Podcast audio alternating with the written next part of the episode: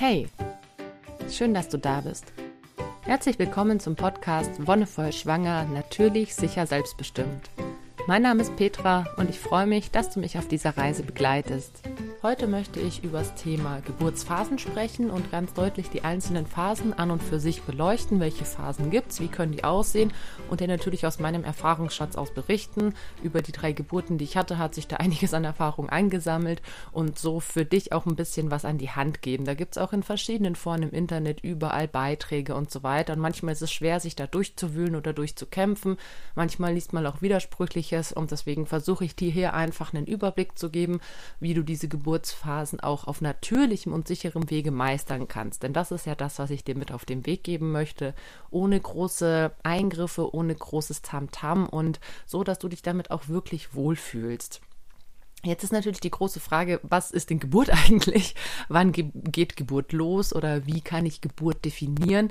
Es gibt da verschiedene Ansätze, beziehungsweise es gibt einfach verschiedene Zeitpunkte, zu denen ein Geburtsbeginn attestiert wird. Wenn zum Beispiel ein Blasensprung stattfindet, auch ein vorzeitiger Blasensprung ist zum Beispiel ein Geburtsbeginn, aber es gibt natürlich auch das Eintreten von Wehen, was natürlich viel häufiger der Fall ist. Also tatsächlich haben, ich glaube, nur 20 Prozent der Frauen einen frühzeitigen Blasensprung, also frühzeitig frühzeitig heißt, dass er eben nicht erst in der Übergangsphase die Blase sprengt, sondern eben schon davor.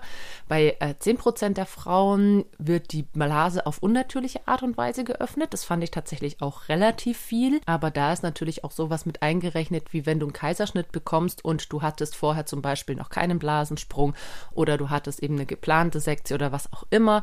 Dann gibt es einen sehr großen Teil, die einen sogenannten rechtzeitigen Blasensprung haben, sprich irgendwann zwischen der Muttermundsöffnung und und der Übergangsphase und ein ganz winzig, winzig, winzig kleiner Prozentsatz, das ist, glaube ich, sogar unter einem Prozent, hat einen nachzeitigen Blasensprung, beziehungsweise keinen Blasensprung, sondern die Blase springt gar nicht und das Baby kommt mit einer Glückshaube, sprich mit intakter Fruchtblase auf die Welt.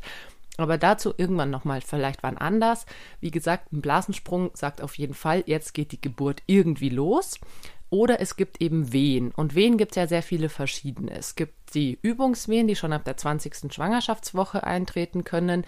Die sind noch nicht wirklich muttermundswirksam. Wehen müssen muttermundswirksam sein, damit so im allgemeinen Jargon die Geburt wirklich losgeht, dass sich da eben was tut. Nicht, dass es eben wirklich nur Übungs- oder Senkwehen sind. Diese Übungswehen sind dazu da, um dich wirklich vorzubereiten, um auch deine Gebärmutter schon mal so ab und zu so ein bisschen zu kontrahieren, um so ein bisschen zu gucken, okay, wie funktioniert denn das alles? Das ist wie wenn du zum Beispiel auf einen Sprint trainierst. Also du machst ja viele andere Übungseinheiten und bis zum eigentlichen Sprint vergeht ja sehr viel Zeit. Und damit deine Muskeln das aber schon mal irgendwie lernen oder schon mal sich dran erinnern auch, also unser muskuläres Gedächtnis arbeitet ja ganz viel mit Wiederholung. Deswegen gibt es diese Übungswehen, die da schon mal so ab und zu ab der 20. Woche die Gebärmutter kontrahieren lassen, um dieses Gefühl schon mal aufkommen zu lassen, um schon mal zu checken, ah, okay, so ist es, wenn also eine Wehe kommt. Und das muss ich später wieder so machen. Es ist einfach für den Körper eine Strategie, um sich selbst darauf vorzubereiten. Dann gibt es die Senkwehen, das sind welche, die schon so in Richtung Geburt gehen, wo dann dein Kind tatsächlich ins Becken rutscht. Das heißt, dein Bauch wird ein bisschen tiefer. Das heißt auch, dass manche schon sagen könnten, na, jetzt geht ja bald die Geburt los, dein Bauch ist so tief ist aber auch von Frau zu Frau unterschiedlich. Ich zum Beispiel hatte nie wirklich Senkwehen, weil ich von Haus aus einen tiefen Bauch hatte und man hat es dann auch überhaupt nicht gesehen. Meine Kinder lagen auch schon alle relativ früh mit dem Kopf nach unten und haben sich da wirklich eingenistet und deswegen hat man dann diese Senkung gar nicht mehr so arg mitbekommen.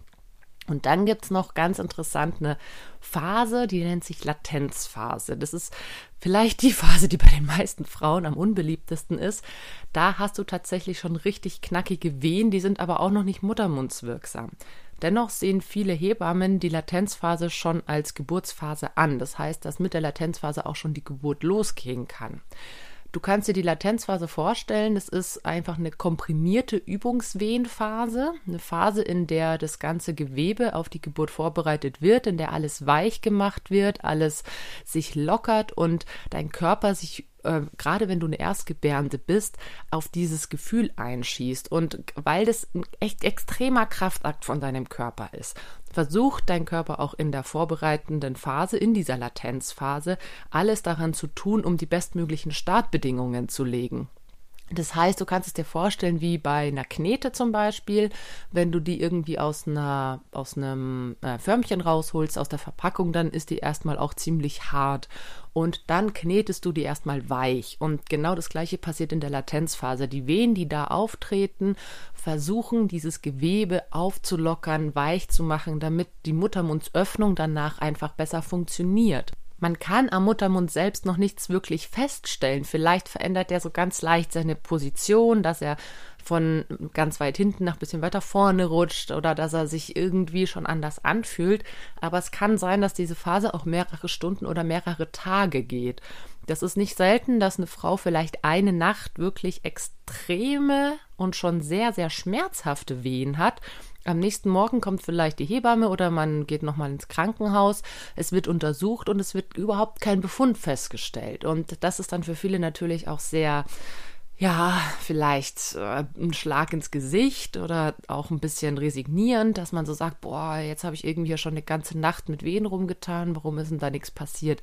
Es ist was passiert und es war super wertvoll und das ist total wichtig, sich das ins Gedächtnis zu rufen, wenn man in dieser Phase steckt.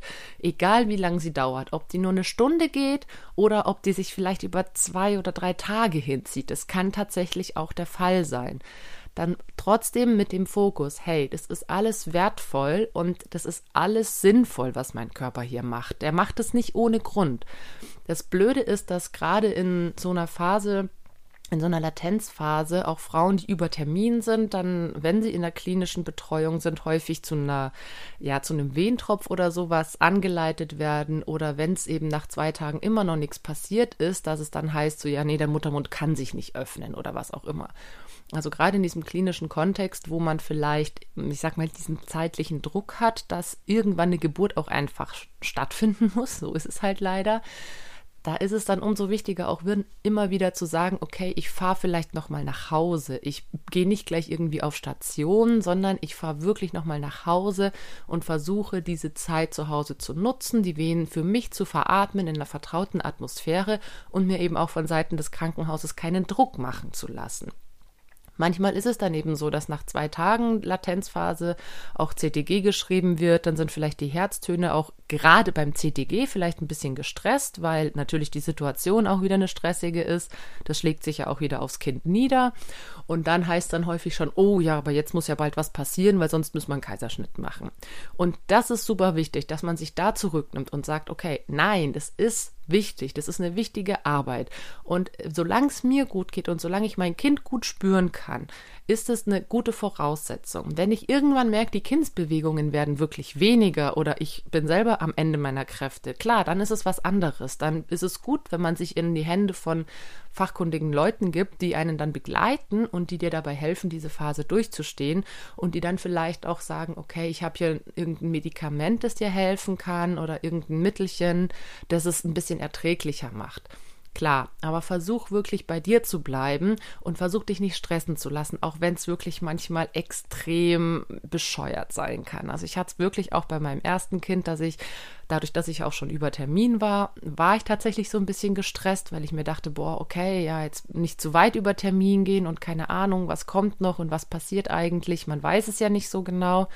Und dann hatte ich ja schon tatsächlich in der Nacht vor der Geburt relativ starke Wehen und habe mich schon irgendwie drauf gefreut, hey, es geht jetzt los. Und dann war ich am nächsten Tag bei der Vorsorge im Geburtshaus und es war aber kein geburtsreifer Befund. Also der Muttermund war irgendwie ein, der Muttermund war ein Zentimeter offen, ein bis zwei Zentimeter. Und ich dachte mir so, boah, okay, dafür jetzt irgendwie eine ganze Nacht rumgeeiert haben, ist irgendwie ziemlich frustrierend.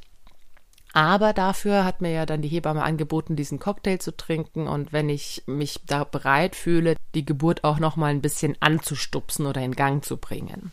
Und diese Latenzphase, wie gesagt, ist häufig bei Erstgebärenden der Fall, dass die da relativ ausgeprägt ist, wie gesagt, weil der Körper sich wirklich vorbereiten muss. Bei Mehrgebärenden ist es dann schon oft so, dass der Körper, ich sag mal, in gewisser Weise vorgedehnt ist, dass du schon ein weiches, weicheres Gewebe hast als bei der ersten Geburt und dass sich der Körper auch wieder viel eher dran erinnert, hey, was ist denn jetzt zu tun? Das heißt, dass die Latenzphase relativ kurz ausfallen kann, bis manchmal ist es auch gar nicht merklich.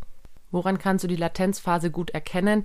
Tatsächlich ist der Wehenabstand sehr unregelmäßig und noch nicht so besonders kurz. Also die Wehen sind in der Regel immer mehr als zehn Minuten auseinander, maximal wirklich zehn Minuten, aber gerade bei zehnminütigen Abständen hast du immer noch gute Gelegenheit. Es ist natürlich blöd, wenn du gerade in der Nacht schläfst oder schlafen möchtest, dass du dann alle zehn Minuten von der Wehe geweckt wirst. Aber es ist so, dass diese Abstände noch relativ lang und unregelmäßig sind. Und deswegen kannst du dir da relativ sicher sein, wenn sowas auftritt, dass es eben noch keine geburtsfördernden Wehen sind, beziehungsweise noch keine Muttermundswirksamen. Das ist dann die nächste Phase, die Eröffnungsphase, wo die Wehen wirklich muttermundswirksam werden, sprich, dass der Muttermund sich auch öffnet, deswegen ja Eröffnungsphase. Und da werden die Wehenabstände um einiges kürzer und regelmäßiger. Also das ist dann alles, was unter zehn Minuten ist und alles, was wirklich in einem sehr regelmäßigen Abstand ist von einer Varianz von maximal ein bis zwei Minuten. Sprich, dann hast du hast mal eine Wehe ähm, alle zehn Minuten, dann mal alle acht, dann vielleicht mal alle sechs, dann wieder alle acht. Aber es bleibt in einem relativ überschaubaren Rahmen. Da ist kein Ausreißer mehr dabei oder so. Vielleicht mal eine, die dann in elf Minuten, nach elf Minuten kommt. Aber es ist doch immer relativ nah getaktet und sie werden von der, ja, von der Kontraktion her auch intensiver. Das ist auch wirklich was, was du körperlich, finde ich, ich zumindest habe es gemerkt, spüren kannst, dass da eben am Muttermund was passiert, dass der Druck auch viel mehr nach unten geht. Dass die Muskeln darauf hinarbeiten, dass sich der Muttermund öffnet. Und auch wenn das langsam geht, gerade beim ersten Kind, wenn es eben noch nicht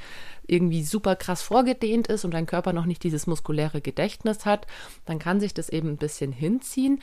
Aber es ist total spannend, finde ich, das zu merken, dass der Körper da wirklich mit den Muskeln arbeitet, dass dein Bauch eben hart wird, dass du merkst, du möchtest vielleicht, vielleicht irgendwie in eine gebeugte Position begeben. Das ist was, was mir auch zum Beispiel sehr geholfen hat, mit jeder Wehe rund zu werden, Raum auch im Rücken zu machen und mit dem Druck, den du beim Rundwerden auf dem Bauch auch ausübst, diese Wehenkontraktion auch ein bisschen zu verstärken von deiner körperlichen Haltung her. Bei der Eröffnungsphase arbeitet wirklich hauptsächlich die Gebärmutter bzw. die Muskeln der Gebärmutter.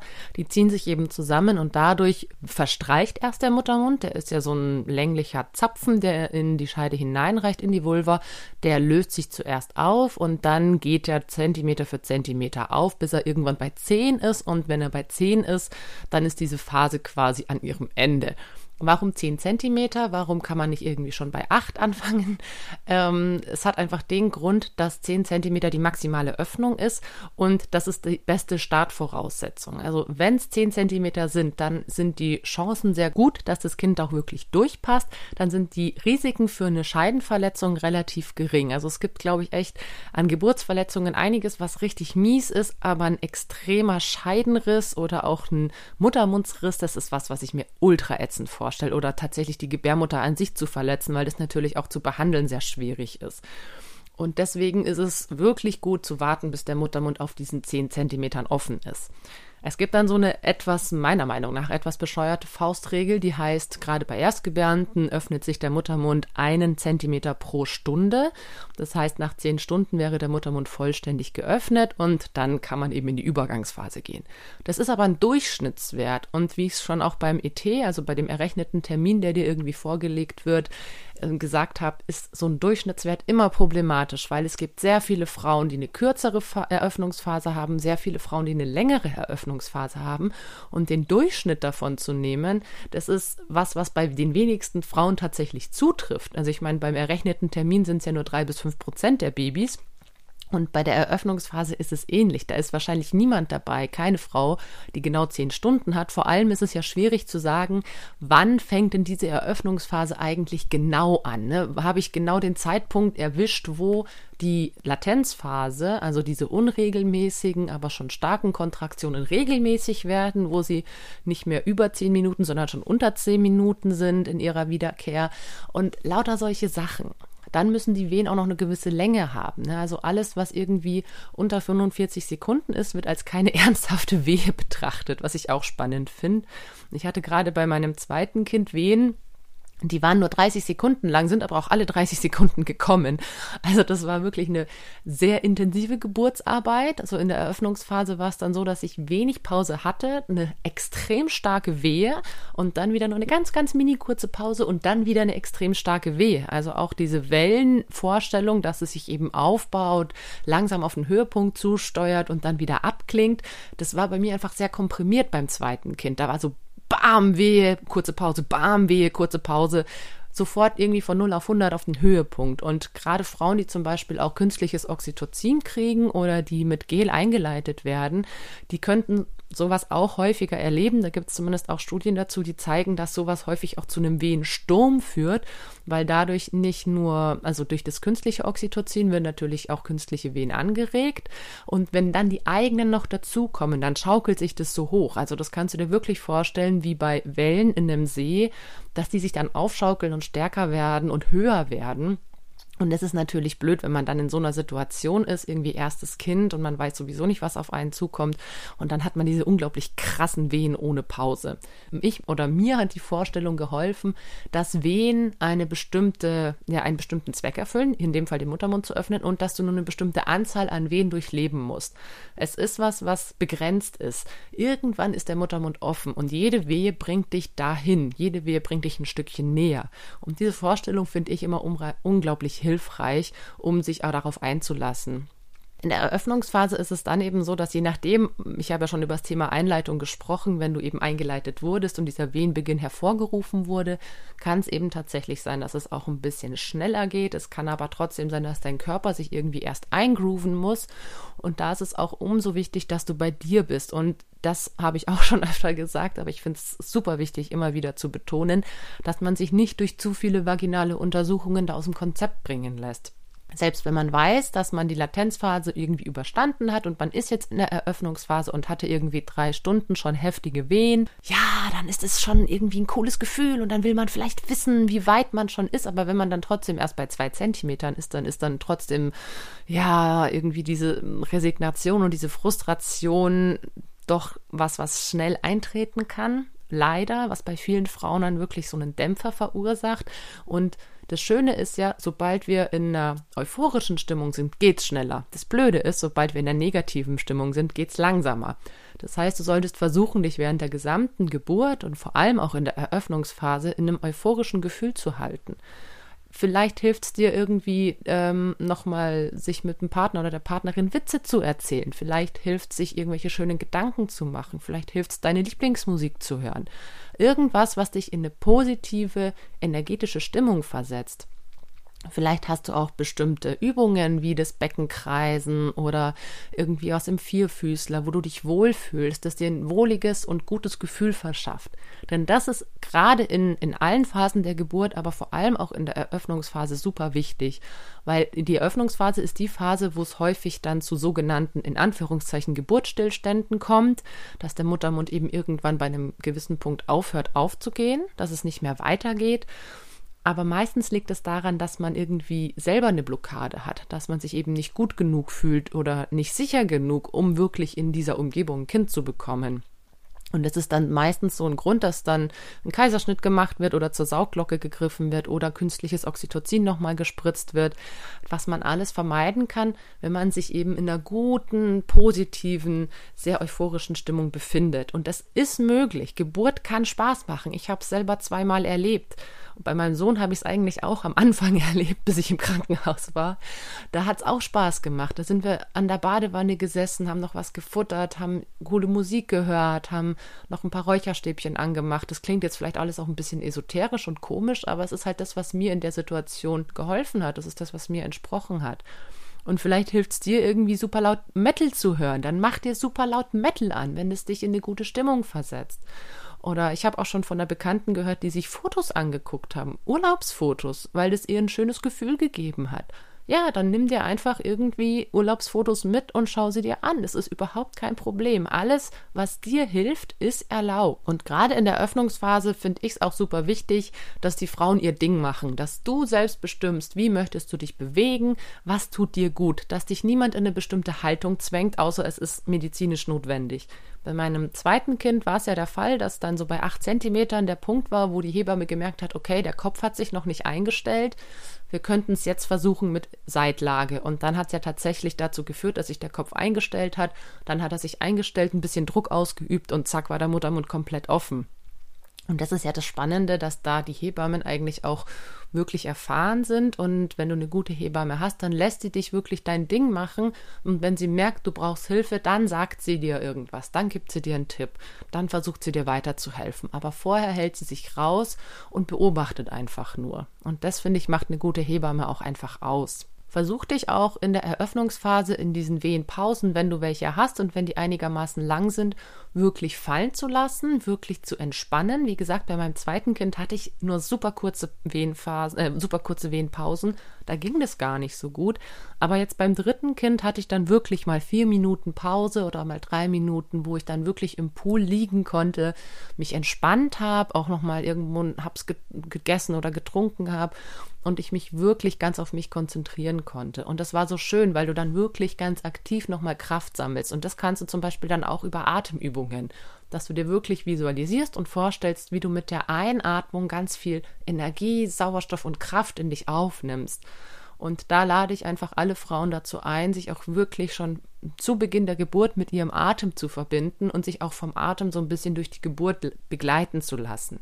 Denn der Atem hilft nicht nur dir, der Atem ist natürlich für dich notwendig, der hilft auch dem Kind. Wenn du tief und, und ruhig atmest und auch wenn in der Wehe mal der Atem ein bisschen hektischer wird, wenn du in der Wehenpause dann wieder dazu zurückkommst zu einer tiefen Atmung, dann hat das Kind auch immer genug Sauerstoff. Dann brauchst du dir da keine Sorgen machen, dass das Kind irgendwie vielleicht mal schlecht versorgt ist oder so sondern du weißt, okay, sobald ich tief atme und für mich und für mein Kind sorge, ist alles in Ordnung. Und nach der Eröffnungsphase kommt dann die sogenannte Übergangsphase. Die wird dann auch manchmal ein bisschen ja, übersehen oder vergessen, wie auch immer. Das ist die Phase, in der sich dein Kind, wenn es nicht schon passiert ist, in die richtige Startposition begibt.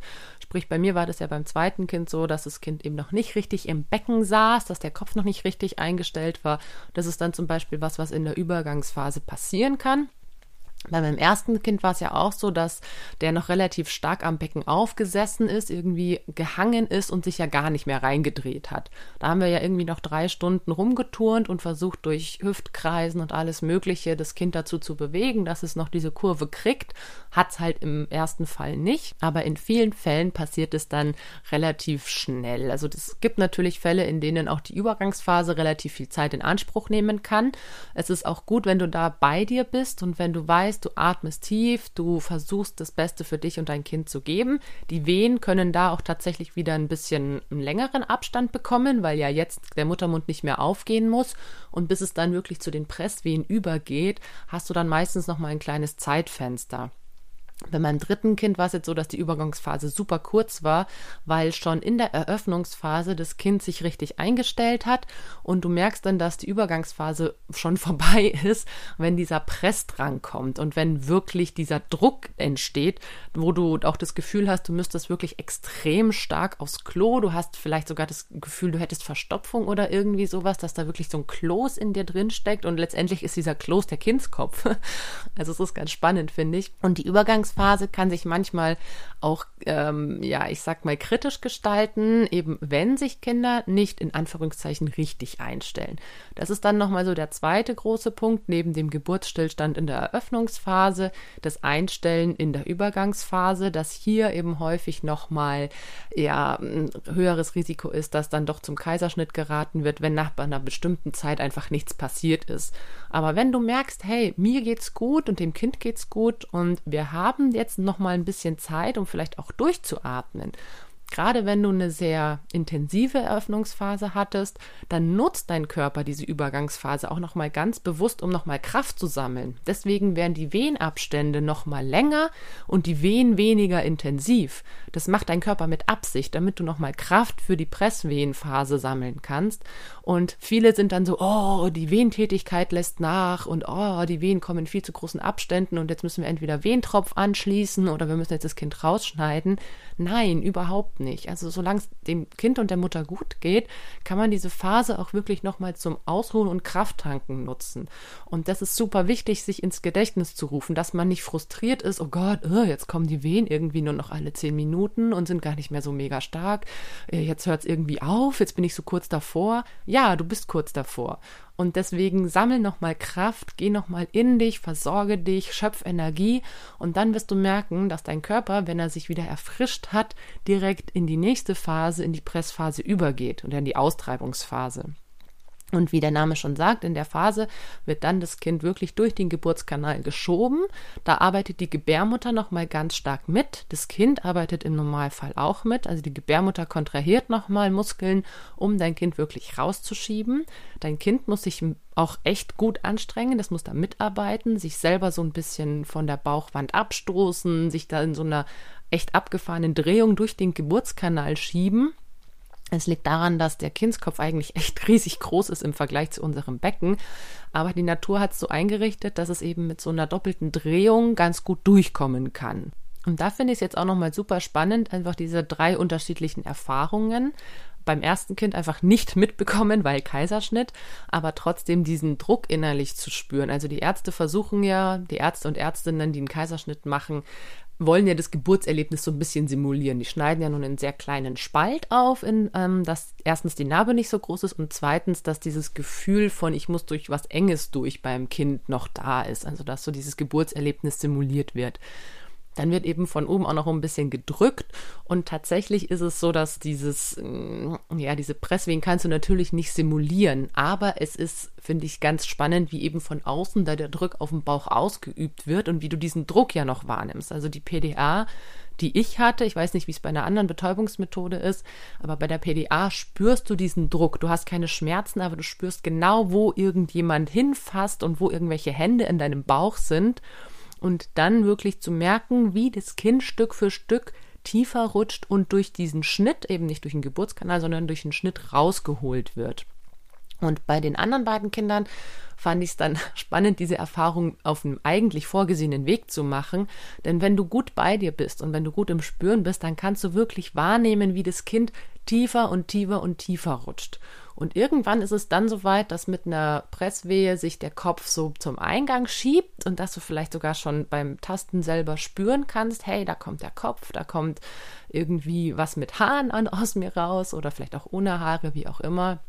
Und dann kann es für manche Frauen noch mal so ein bisschen ich sag mal, frustrierend sein, zu merken, dass es aber auch wieder zurückrutscht.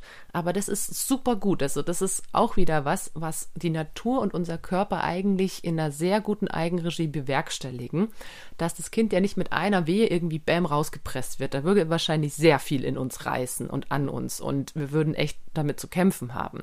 Aber dadurch, dass das Kind mit jeder Wehe ein Stückchen weitergeschoben wird und in der Wehenpause wieder ein ganz kleines Stückchen zurückrutscht, ist es so ein Stück für Stück Dehnen und Weitmachen des Gewebes. Also sowohl des Geburtskanals des Muttermunds, der ganzen Vulva-Umgebung und vor allem eben auch des Damms. Frauen, bei denen der Damm reißt, da ist es häufig so, dass das Kind entweder zu schnell kommt, dass das Gewebe nicht genügend vorgedehnt wurde, dass generell eine Gewebeschwäche da ist oder sowas, oder dass zum Beispiel auch mit, mit anderen Mitteln wie der Sauglocke nachgeholfen wurde oder mit einem Kristella-Handgriff oder sowas. Denn wenn das Kind zu schnell rauskommt, dann ist das Risiko für einen Dammriss doch relativ hoch. Und wenn sich das Kind ein bisschen Zeit lässt und wenn man der Frau auch die Zeit lässt und dem Kind, dass es sich wirklich Stück für Stück in der Wehe durchschiebt, dann ist das auch vollkommen in Ordnung für den Damm. Der ist dann in einer Dehnung, die eigentlich ganz gut ertragbar ist und die er auch tolerieren kann. Und ganz abgefahren fand ich das früher, gerade so in den 80er Jahren, da gab es so eine Welle, wo irgendwelche Geburtshelfer gemeint haben, ähm, ja, sie müssten jetzt den Damm schneiden, weil das ja dann viel besser geht, da ist ja dann viel mehr Platz. Dass das natürlich eine Verletzung ist, die super unangenehm für die Frau ist, haben die, ich sag bewusst Geburtshelfer, halt überhaupt nicht überrissen. Es waren hauptsächlich Männer, die gedacht haben, wir machen da halt einfach mehr Platz und schneiden da auf dass es nicht notwendig ist, sondern dass der Körper eigentlich so eingerichtet ist, dass das auch ohne eine Dammverletzung schafft. Das äh, war denen halt nicht so bewusst, weil da ging es halt auch wieder Klinikalltag, ein bisschen Beschleunigung und so weiter, darum, dass die Geburt ein bisschen schneller vorangeht und man die Frau einfach in Anführungszeichen schneller abfrühstücken kann. Aber wenn du dir Zeit lässt und das auch zulässt, dass der Kopf sich langsam vorschiebt und auch wieder mal ein Stück zurückrutscht, das ist vollkommen in Ordnung. Und in, der, in den meisten Fällen, wenn es natürlich verläuft, dann wird der Kopf auch nicht mit einer Wehe geboren, sondern dann wird er mit zwei oder drei Wehen geboren. Und bei mir jetzt beim, beim dritten Kind war es tatsächlich so, dass ich mit zwei Presswehen hatte ich den Kopf eben so ungefähr zur Hälfte draußen dann hatte ich mit der dritten Presswehe den Rest vom Kopf und mit der vierten dann den Körper geboren. Und wenn der Kopf einmal raus ist, dann kommt der Körper wirklich relativ zackig hinterher. Das sind dann vielleicht eine oder zwei Presswehen, in denen der Körper dann noch nachflutscht, aber der Kopf ist wirklich die größte Angelegenheit. Und ich weiß jetzt leider nicht, wie es bei Beckenendlagengeburten ist. Da habe ich zwar auch Bekannte, die das hatten, aber da ist es natürlich alles nochmal ganz anders und die finden in der Regel inzwischen immer im Krankenhaus statt. Ähm, da such dir einfach wirklich entweder eine Hebamme, die sich damit auskennt, wenn du sowas machen willst, oder wenn du auch ein Krankenhaus hast, das sowas anbietet, dann versuch dich da wirklich vorher einfach nochmal gut zu informieren und zu gucken, okay, wie ist denn das dann eigentlich bei Beckenendlagengeburten? Geht auf jeden Fall, kann man machen. Ist früher viel üblicher gewesen, dass auch das auf eine natürliche Art und Weise geboren wird. Heute setzt man viel eher schon das Messer an, was ich total schade finde, weil dadurch natürlich auch das Wissen verloren geht. Aber es gibt immer wieder Kliniken, die das anbieten und die dann auch wirklich gut darin sind. Okay, und wie lange dauert jetzt halt so eine Austreibungsphase? Auch das kann sehr unterschiedlich sein. Also es gibt Frauen, die kriegen dann tatsächlich mit drei, vier Presswehen ihr Kind und das Ganze ist in einer Viertelstunde gegessen. Bei meinem letzten Kind war es jetzt auch so, dass es ungefähr eine halbe Stunde gedauert hat und bei meiner Tochter davor auch so eine Dreiviertelstunde. Also es ist auch so ein Zeitraum, der dann ungefähr nochmal mit angegeben wird, wenn man so sagt, okay, also bei einer Erstgebärenden irgendwie jetzt nochmal nach diesem Schema F, zehn Stunden für die Eröffnungsphase, eine Stunde Übergangsphase, eine Stunde Austreibungsphase. Das ist dann so, ne, in zwölf Stunden ist eine Geburt gegessen. Ähm, ist aber wirklich super unterschiedlich. Ich habe auch eine Bekannte gehabt, die ist drei Stunden in der Presse Stressphase, in der Austreibungsphase gewesen. Einfach auch, weil sie sich die Zeit genommen hat, weil es dem Kind gut ging. Und das ist ja das Schöne, dass man auch in dieser Phase, wenn man merkt, okay, jetzt muss es irgendwie doch schnell gehen, es ist dann manchmal so, ja, da kann man dann keinen Kaiserschnitt mehr machen und so, ja, kann man nicht mehr, aber man kann trotzdem noch durch gewisse Handgriffe, Hebammen können da echt nochmal gut helfen oder auch nochmal gut beim Pressen unterstützen, wenn zum Beispiel nach drei Stunden der Frau einfach die Kraft fehlt. Dann kann man wirklich die Frau nochmal unterstützen. Wenn du merkst, boah, mir geht irgendwie die Puste aus, dann einfach nochmal einen Schluck Cola hinterher oder sowas irgendwas, was dich noch mal, was dir nochmal Energie gibt, ein Traubenzucker oder sowas, wo du nochmal wirklich dich mobilisieren kannst. Denn wenn du schon an diesem Punkt angekommen bist, dann weißt du, es ist bald zu Ende und dann weißt du auch, hey, ich werde jetzt bald mein Kind in den Händen halten. Und das ist ein Gedanke, der auch nochmal allein als Gedanke an sich ganz viel Kraft spenden kann. Also wenn du schon so weit gekommen bist, dann denk dir nicht in der Phase noch, nee, komm jetzt bitte Vielleicht tut's weh. Ja, vielleicht. Ich meine, bei mir war es so, dass ich jetzt bei meiner zweiten Tochter, also bei meinem dritten Kind, habe ich die Pressphase als wirklich intensiv wahrgenommen, also als wirklich auch mit extrem viel Druck, was ja bei meinem, bei meinem zweiten Kind nicht der Fall war. Da fand ich ja die Eröffnungsphase noch viel anstrengender und die Pressphase dann schon fast entspannend. Aber so ist es halt auch super unterschiedlich bei jedem Kind. Also das kann man vorher nie sagen, welche Phase für dich anstrengend ist, welche Phase für dich gut geht und schau einfach, dass du dich da entsprechend unterstützt und dir vor allem keinen Druck machen lässt. Ja, und als letztes, das ist auch was, was manchmal dann noch vergessen wird zu sagen, es gibt noch eine letzte Geburtsphase, zwar die Nachgeburtsphase.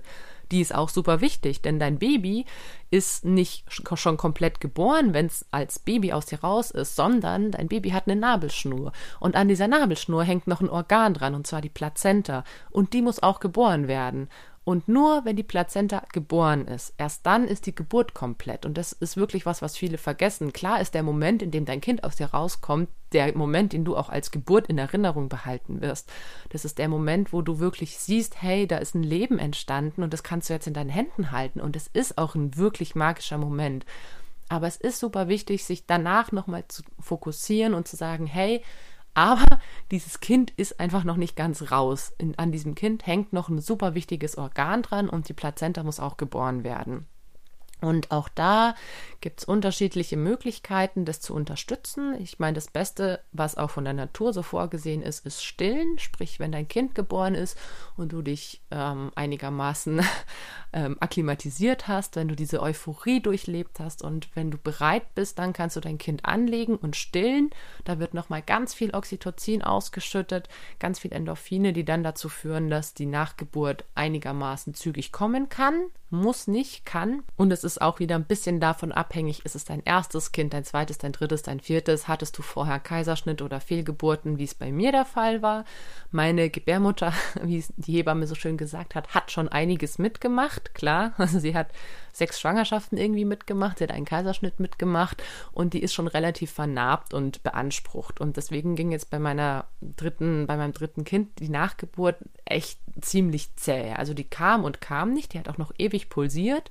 Und ich finde es auch wichtig, die Nabelschnur auspulsieren zu lassen, aber das wird wahrscheinlich dir auch jede Hebamme sagen, dass das wichtig ist dass da einfach nochmal ganz viel Blut dem Kind zugutekommt und wenn man zu früh durchschneidet oder zu früh abnabelt, dann ist es wirklich was, was tatsächlich dem Kind auch schaden kann. Da fehlt dem Kind wirklich Blut was super, also ich meine, Blut ist das Wichtigste, was dein Kind am Anfang hat. Das kann tatsächlich zu einer Blutarmut kommen, wenn dein Kind zu früh abgenabelt wird. Deswegen lass auf jeden Fall die Nabelschnur auspulsieren. Und bei mir hat das wirklich ewig gedauert und ich fand es so süß, dass die Hebammen immer gesagt haben, naja, sie will sie noch nicht hergeben. Also die, meine Tochter wollte die Plazenta noch nicht abgeben. Irgendwann ist es dann weniger geworden und dann konnte man tatsächlich auch die Nabelschnur durchtrennen. Aber ganz wichtig, wirklich erstmal auspulsieren lassen. Wenn es nicht nicht geht, wenn, wenn irgendein Fall eintritt, keine Ahnung, Zwillinge oder sowas und das eine Kind muss jetzt schnell weg oder was auch immer, dann die Nabelschnur möglichst lang abschneiden. Also wirklich möglichst nah an der Vulva, dass nochmal die Nabelschnur wirklich so lang wie möglich gelassen wird, weil da ja auch nochmal Blut drin ist und dann sofort abklemmen. Aber das wird ja auch alles eine Hebamme nochmal ganz deutlich erzählen, wenn es dann wirklich soweit ist. Ja, und dann muss ich die Gebärmutter einfach noch mal ein paar Mal kontrahieren, damit die Plazenta geboren werden kann. Und das ist auch noch mal was, das kann tatsächlich nebenbei passieren. Das war bei meinem zweiten Kind so. Auf einmal habe ich irgendwie eine, noch mal eine Wehe gespürt und dann noch mal eine zweite und flutsch, dann war sie draußen. Und eben bei meinem dritten Kind war es jetzt einfach noch mal ein echt krasser Eck, dass ich auch noch mal richtig mitschieben musste, richtig nochmal mitpressen musste. Und es ist tatsächlich, warum auch immer, bei Mehrgebärenden ein bisschen größerer Act, bisschen anstrengender als bei Erstgebärenden. Wahrscheinlich einfach, weil die Gebärmutter ein bisschen beansprucht ist, weil es nochmal vielleicht anders verwachsen ist. Aber ganz wichtig ist, dass auch jemand drauf guckt, dass die Gebärmutter vollständig ist. Und du wirst merken, sobald die raus ist, ist auch wirklich nochmal so, dann ist es wirklich vollständig. Dann spürt dein Körper auch irgendwie, dass jetzt die Geburt zu Ende ist. Und das gibt nochmal so einen schönen Abschlussmoment. Und das finde ich auch so schön und so wichtig, dass man sich bewusst macht, die Geburt hat einen Anfang, auch wenn der ein bisschen diffus ist, aber sie hat ein klares Ende. Und das ist wie bei allen möglichen Ritualen. Also ich finde, Geburt ist eins der krassesten Übergangsrituale, die wir so haben. Eins, das witzigerweise von der Natur vorgesehen ist, der Übergang von der Frau zur Mutter oder von, vom Paar zum Elternpaar. Und das ist eben so schön, dass es dann wirklich einen ganz krassen Cut gibt. Hier, jetzt ist die Plazenta geboren, jetzt ist die Geburt zu Ende. Und jetzt ist es Zeit zu kuscheln, sich kennenzulernen, runterzukommen, zu entspannen, diese Euphorie zu genießen.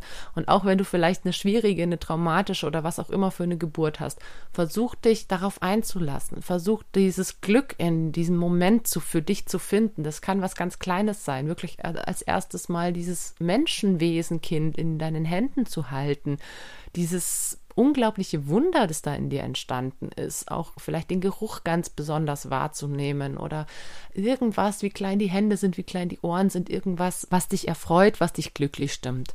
Denn tatsächlich ist das auch so was mh, mm, Prägendes. Natürlich ist Geburt prägend, aber du kannst diesen Moment beeinflussen. Auch wenn du eine beschissene Geburt hattest, also wie ich es bei meinem Sohn zum Beispiel hatte, kannst du danach beeinflussen, wie du sie in Erinnerung behältst. Und ich meine, ich lag da auf dem OP-Tisch und wurde noch zugenäht und es war ein Scheißmoment, dass, dass diese Geburt nicht so gelaufen ist, wie ich wollte. Aber das Bild, das mir von dieser Geburt in Erinnerung geblieben ist, ist, wie mein Mann mit unserem Sohn im Arm da sitzt, wie wie wir als Familie geboren worden sind, wie wir zusammengewachsen sind und wie wir einfach zu dritt jetzt auf einmal waren und das war das größte Glück für mich. Wir sind jetzt zu dritt. Mein Mann ist für mich da. Mein Mann begleitet mich in allen Situationen. Unser Kind ist da. Es geht ihm gut. Und ich finde den Spruch total bescheuert. Hauptsache dem Kind geht's gut. Nein, der Mutter sollte es auch gut gehen. Aber du kannst dafür sorgen, dass es dir ein bisschen besser geht. Dein Partner oder deine Partnerin kann dafür sorgen, dass es dir besser geht. Einfach mit einem Kompliment, mit irgendwas Schönem, was man dir sagt, irgendwas Aufmunterndes, irgendwas, was dich aus dieser Situation erhebt. Und das finde ich umso wichtiger bei Geburten, die vielleicht nicht so gelaufen sind, wie man sich's vorgestellt hat. Wenn man eine super coole, chillige, entspannte Hausgeburt oder Geburtshausgeburt hatte, dann braucht man das in den seltensten Fällen, weil dann ist man sowieso so voller Euphorie und Glücksgefühle, dass man die ganze Welt umarmen könnte. Aber gerade bei Geburten, die nicht so gelaufen sind, ist es dann cool, wenn jemand da ist, hey, und dir auf die Schulter klopft und sagt, das hast du gut gemacht und wir sind jetzt eine Familie und einfach diesen Moment trotzdem zu was Kostbarem und Wertvollem zu machen, den du trotzdem gerne in Erinnerung behältst. Und wenn es nur dieser kleine, kurze Moment ist, wo dir jemand in die Augen schaut und sagt, wow, bist du eine starke Frau. Und für sowas sind zum Beispiel auch Doulas eine ganz gute ja, Möglichkeit. Das sind wirklich Frauen, die darauf, darauf spezialisiert sind, dich zu unterstützen und dir auch was Positives zu sagen, dir Komplimente zu machen, egal wie die Geburt gelaufen ist. Die schaffen es in der Regel, dass du mit einem guten Gefühl rausgehst. Ich habe das Glück, dass ich eine Dula im Freundeskreis habe, mit der werde ich auch demnächst noch ein Interview machen und dir dann natürlich hier zur Verfügung stellen und hoffe natürlich für dich, dass du aber auch ohne Dula eine wunderschöne Geburt erleben kannst. Ganz wichtig finde ich es auch zu sagen, dass das hier auf gar keinen Fall irgendwie einen Geburtsvorbereitungskurs ersetzen kann oder soll. Nein, überhaupt nicht. Ich möchte dir hier nur kurz erklären, wie gesagt, kurz. Ich meine, ich bin jetzt schon 40 Minuten dabei fast, aber in einem Geburtsvorbereitungskurs ist das alles nochmal viel ausführlicher und viel fundierter, weil es einfach von einer Hebamme oder von einem Fachpersonal entworfen ist und von entsprechenden Leuten auch durchgeführt wird. Die Folge heute soll vielmehr nochmal eine Ergänzung sein, eben meine eigenen Erfahrungen, das, was ich erlebt habe. Und vielleicht für die, die tatsächlich keine Chance haben, einen Geburtsvorbereitungskurs zu besuchen, für die kann es natürlich trotzdem eine Stütze und eine Hilfe sein. Aber bitte kümmere dich um den Geburtsvorbereitungskurs, weil ich es super, super wichtig finde, dass das von einem Fachpersonal auch angeleitet wird. Und dann bedanke ich mich fürs Zuhören. Danke, dass du so lange dabei warst. Und wie immer, wenn dir die Folge gefallen hat, dann teile sie gerne, lass einen Kommentar oder eine Bewertung da. Wir hören uns dann in zwei Wochen wieder. Bis dahin wünsche ich dir alles Gute und noch einen wonnevollen Tag.